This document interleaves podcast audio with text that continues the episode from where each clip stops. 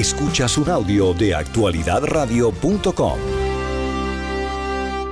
Cinco casos reportados de sarampión eh, ha causado alarma entre algunos padres, eh, pero más que alarma no son lo suficiente. Eh, lo que ha causado preocupación es que, o sea, la campaña en contra de las vacunas ha sido tan efectiva que tenemos en estos momentos aquí en nuestro estado probablemente unos niveles de vacunación más bajos pues, del país. El doctor Carlos Torres Viera nos acompaña a esta hora de la mañana. Doctor, muy buenos días. Gracias por estar con nosotros.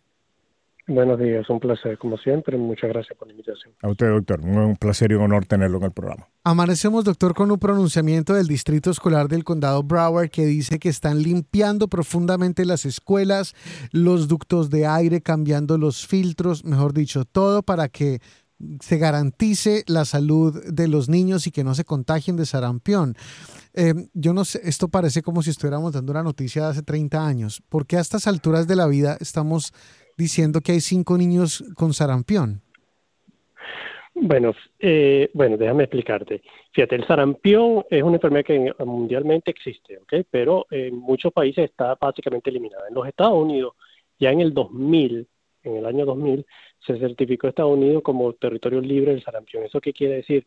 Que no había sarampión digamos, autóctono, es decir, uno podía, a lo mejor un norteamericano podía viajar a, otros países y regresar con sarampión, pero no se estaba produciendo, transmitiendo directamente sarampión dentro del país. En los últimos años hemos visto eh, diversos niveles de sarampión, generalmente por esto, porque alguien viene de afuera y lo trae, ¿no?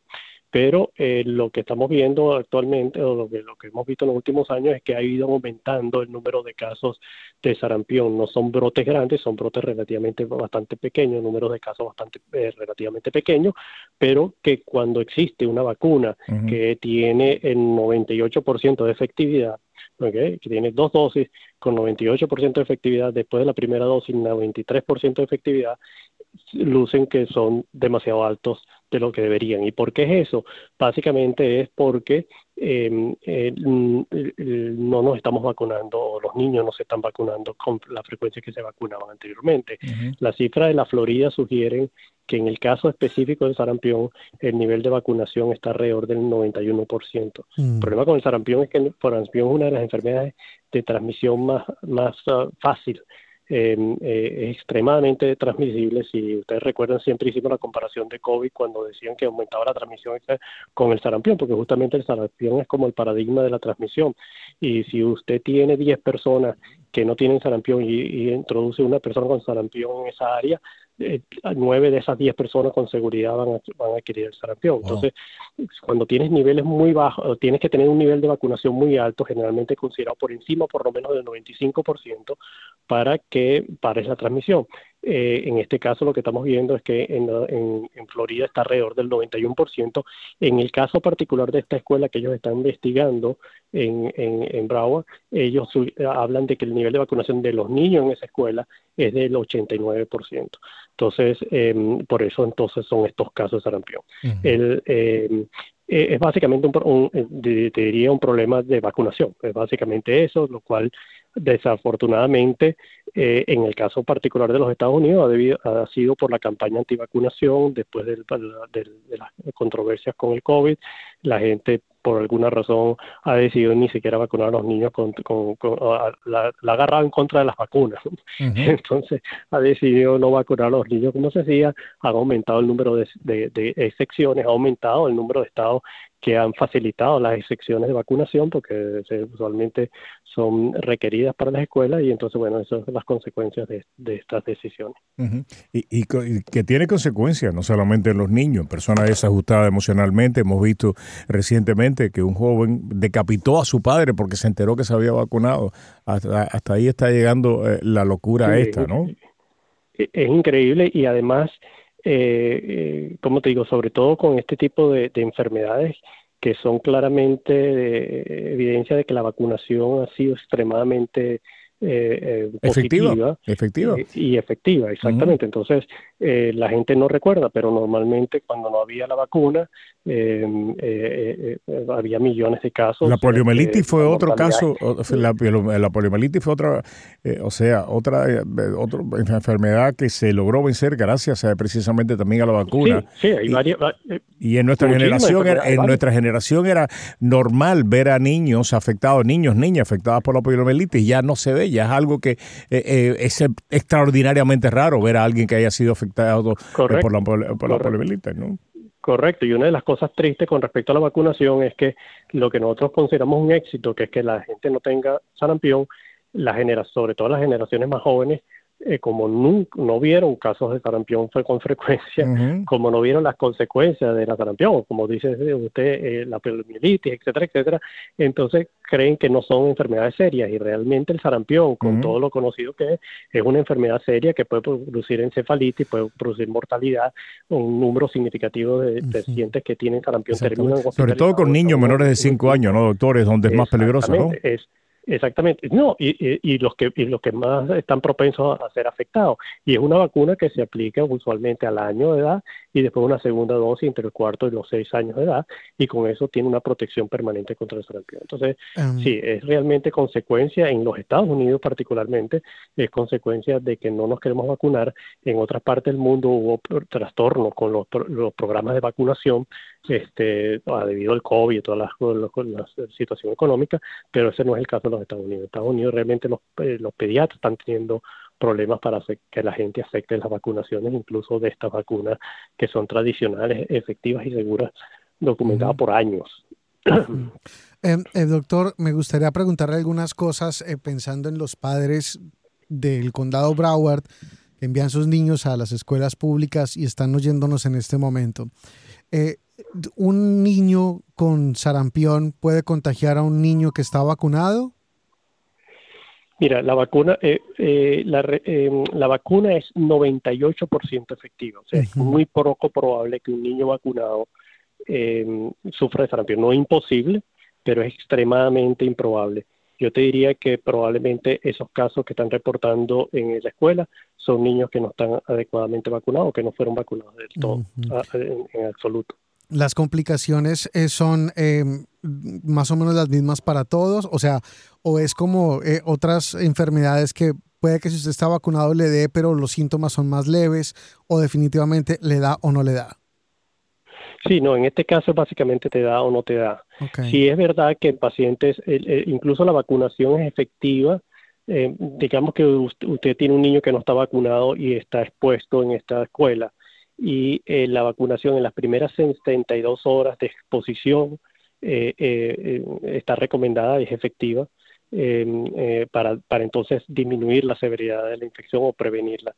El periodo de incubación de, del sarampión es, un poco largo, puede ir hasta 21 días, pero generalmente está entre las una semana a los 14 días, ¿no? Que, o sea que, que uno puede haber sido expuesto a sarampión y manifestarlo, no lo va a manifestar como el COVID que lo manifiesta a los pocos días, sino que te va a tardarte en, enterarte de, que adquiriste el, virus. ¿no? Mm. Pero como te digo, la vacunación es tan efectiva que incluso administrándolo eh, en pacientes que no están vacunados las entre el, marco de las 72 horas de la exposición puede ser efectiva también. Esto es como la varicela que si a uno le da una vez ya no le vuelve a dar nunca más.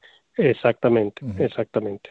Y, y la, finalmente, ¿cómo hago yo para saber que mi hijo tiene o no tiene sarampión? Mira, el problema ahí es que, fíjate, los primeros síntomas en general eh, es eh, eh, hace síntomas como que tuviera una gripe, como catarrales, ¿no? Empiezan a hacer mucha secreción nasal, los ojos a veces se inflaman, empiezan a hacer mucha como, como secreción de, lágrimas, el, el, niño empieza a hacer, puede empezar a hacer fiebre, puede tener un poco de tos, y el rash, la, erupción típica del sarción, que generalmente empieza en la cara y se empieza a extender hacia abajo, eh, tiende a aparecer al más o menos al cuarto día de los síntomas, o sea que es difícil em, eh, saberlo desde el principio. Ahora, si yo soy un padre de un niño que no está vacunado y estoy en esa escuela, eh, cualquier, ya cuando empiezan estos síntomas respiratorios ya es alarmante. Yo todas maneras me imagino que el Departamento de Salud está sobre todos esos niños averiguando y actualizando las vacunaciones, etcétera, etcétera. Pero básicamente es eso, los síntomas en los primeros cuatro días pueden ser bastante inespecíficos y es cuando aparece el rash que uno se da cuenta claramente de que esto es sarampión, porque el rash es muy típico. Los niños lucen muy enfermos, muy, muy, muy enfermos y están muy, muy, muy enfermos realmente. Y, un peligro mortal. Sí, puede causar otitis, puede causar neumonía por sarampión, puede causar neumonía secundarias por bacterias, puede causar encefalitis, de inflamación del cerebro y la mortalidad no es despreciable. En los Estados Unidos, cuando no había vacunación, este, la mortalidad era bastante significativa con el sarampión yo creo que es, eh, duro decirlo, pero me parece que es importante decirlo, la muerte eh, de estos niños, de alguno de ellos, si se llega a producir, esta directa responsabilidad de los que han hecho esta campaña en contra de las vacunas. Eh, el temor mío, doctor, es, es, no es si va a venir o no va a venir otra pandemia, va a venir, la cuestión es cuándo, ¿no? y, y, en este, con esta campaña en contra pues, de, de las vacunas, lo que vamos a ver unos niveles de mortalidad tremendo pero tremendos. Y es producto precisamente de toda esta campaña que se ha hecho en contra de vacunas, que se ha, se ha evidenciado, hay pruebas a través de los años y estamos hablando que algunas de ellas están presentes en nuestra vida diaria desde hace décadas, como por ejemplo la del sarampión, y ya la gente no distingue, ese, le tienen miedo a cualquier vacuna y una pandemia puede provocar, sin vacunas, puede provocar millones de muertos, no cientos de miles, millones de muertos. Y repito, no es si va a venir o no va a venir, es cuándo va a venir. Sí, bueno, mira, eh, las enfermedades infecciosas van a seguir y obviamente en general, sí, uno espera que en el futuro va a haber pandemias de, distintos virus, ¿no? O sea, este, y pero lo, lo, importante recalcar en estos casos es que nuevamente, el, independientemente de la controversia, en mi caso, o, yo, mi opinión particular, innecesaria con respecto a la vacuna del COVID. Este, lo cierto es que estas vacunas particulares, estas vacunas tradicionales que se le aplican a los niños, son vacunas que han que tienen sí, muchísimos años demostrando que son efectivas, que son seguras y que son eh, y que realmente previenen enfermedades. O sea, de otra manera no hubiéramos podido erradicar el polio en los Estados Unidos, no hubiéramos podido erradicar el sarampión en los Estados Unidos y con ello las complicaciones, porque no es solo nuevamente el hecho de la mortalidad, sino también de lo que nosotros llamamos la morbilidad, o sea, niños que pueden quedar eh, afectados neurológicamente de por vida por haber sufrido de meningitis, niños que pueden sufrir una neumonía severa y terminar en el hospital o, este, o incluso en la terapia intensiva. Mm. Eh, y, entonces no hay ninguna necesidad para ello y creo que em, eh, eh, independientemente de, yo diría, de el criterio que cada individuo pueda tener con respecto a la vacuna del COVID, que fue la que generó todas estas grandes controversias, este eh, intensificación de las campañas antivacunas, eh, creo que deben pensarlo dos veces y, eh, entender que la información está ahí. La información no es de, no pueden tener la excusa de que es una vacuna nueva, son vacunas que tienen años funcionando perfectamente y siendo efectivas, no hay razón para no administrárselo a los niños y obviamente cualquier cosa que pase a los niños, bueno, ahí es responsabilidad de los padres que decidieron tomar esa decisión que en mi opinión es completamente desacertada. Doctor, gracias por acompañarnos esta mañana en Actualidad Radio. Un placer, gracias a ustedes. Es el doctor Carlos Torres Viera en los micrófonos de Actualidad Radio. Es uno de los más reconocidos infectólogos de aquí al sur de Florida, un médico eh, que trabaja en varios hospitales y que tiene una amplia experiencia y numerosas especialidades en esta materia. Esta es una producción de actualidadradio.com.